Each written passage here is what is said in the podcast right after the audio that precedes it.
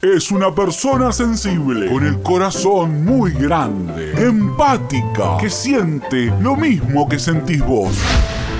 Muchachos, acérquense. ¿Qué pasó, don Carlos? ¿Por qué suenan violines? Tengo una muy mala noticia. No, don Carlos, no me diga. Me parte el corazón decir esto. No, no me diga. Les juro que me duele más a mí que a ustedes. ¿Pero qué pasa? Ay, se me parte el corazón, se me parte en mil pedazos. Dígalo, dígalo. Tengo el corazón con agujeritos. Vamos, don Carlos, hable. Me gustaría no ser tan pero tan buena persona. Así no me pondría tan pero tan triste al decirles esto. ¿Me va a decir qué pasó o no? Están todos despedidos.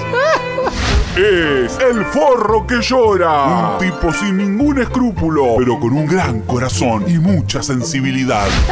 ¡Ay, qué dolor tener que ver cómo van todos directo a la indigencia! No, señor, tengo una bebé recién nacida. ¡Ay, me parte el alma, me la parte! ¡Junta tus cosas, Rubén! ¡Chau, chau, adiós! ¡Ay, qué mal me siento! Te juro que si podría cambiar de lugar con vos, lo haría. Cambiemos entonces, cambiemos de lugar, no hay Te problema. agradezco tu grandeza, Rubén, pero prefiero ser yo el que pase por este mal momento de tener que echarte. Porque además voy a tener que inventar cosas muy feas para no tener que pagarte indemnización. Rubén, te robaste cosas, yo lo sé. No, don Carlos. El forro que llora. Un sorete sensible en todos los ámbitos de la vida.